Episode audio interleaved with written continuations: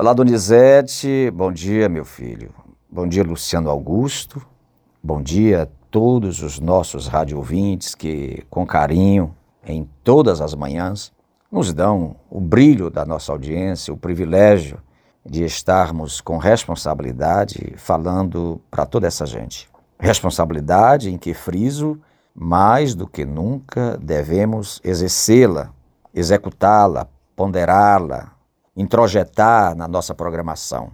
Observem vocês que há mais de cinco anos eu venho falando, proclamando, exortando, talvez até sendo um pouco criticado, ou quem sabe desacreditado, ou talvez não compreendido, quando eu tenho me posicionado que a ausência de uma autêntica e legítima espiritualidade dentro do contexto comportamental do humano para com o divino iria nos causar graves problemas.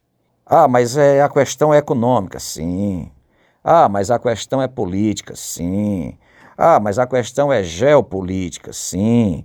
Ah, mas a questão é disputa de poder, de nome, é visibilidade, é, é a vaidade dos homens. Correto. Tudo quanto acontece no planeta, gente, é oriundo, proveniente e tem como fonte o ser humano. Somos nós que produzimos a construção, bem como a desconstrução do planeta. Esta é a grande verdade. E cadê Deus, não é? Ora, onde está Deus? Agora que perguntamos onde está Deus, nós enxotamos as nossas vidas, fechamos a porta do coração e da alma para ele não entrar, não queremos conversa com ele, nem com as coisas deles, com as dimensões dele, e agora ele é ocupado. De que se queixa o homem, diz as Santas Escrituras?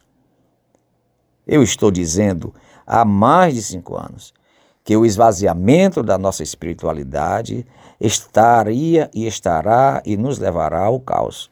E frisei muitas vezes palavras de Zygmunt Bauman, que a individualidade, que a ausência do amor, que o afastamento das instituições como família, religião, fé, lei, normas, ia nos conduzir a este caos.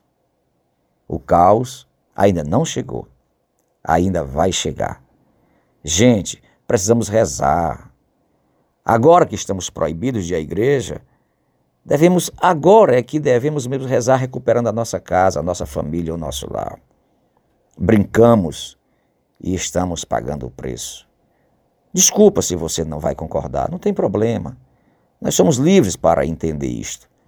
Agora, faça uma análise de forma bem pericial e você verá que por trás tem alguma coisa que nós não estamos perguntando e nem queremos saber.